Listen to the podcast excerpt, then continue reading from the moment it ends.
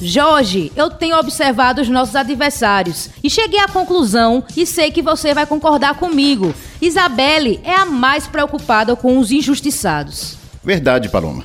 Isabelle sempre teve um olhar especial aos mais carentes. Vamos ouvir uns depoimentos que comprovam o que estamos falando. Eu sou Zé Filha da Coab 2. Isabel, quando era secretária da Centro Social, não faltava nada. Era os enxoval das crianças, era capoeira também. Tinha as escolas dos mudos, tinha de, das crianças especial, tinha tudo.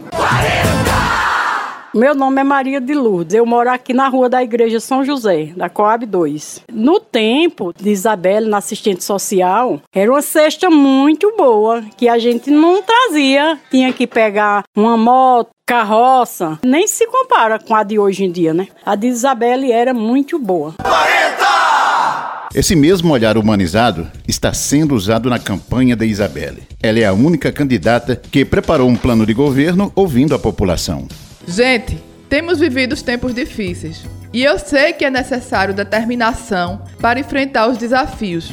A minha preocupação é 2021, que não teremos o auxílio emergencial do governo federal. Precisamos combater a crise local. Eu tenho a experiência do trabalho social e conheço essa realidade. Quando fui secretária municipal de ação social, começamos com 7 mil famílias beneficiadas e como resultado de nosso trabalho, aumentamos para 16 mil.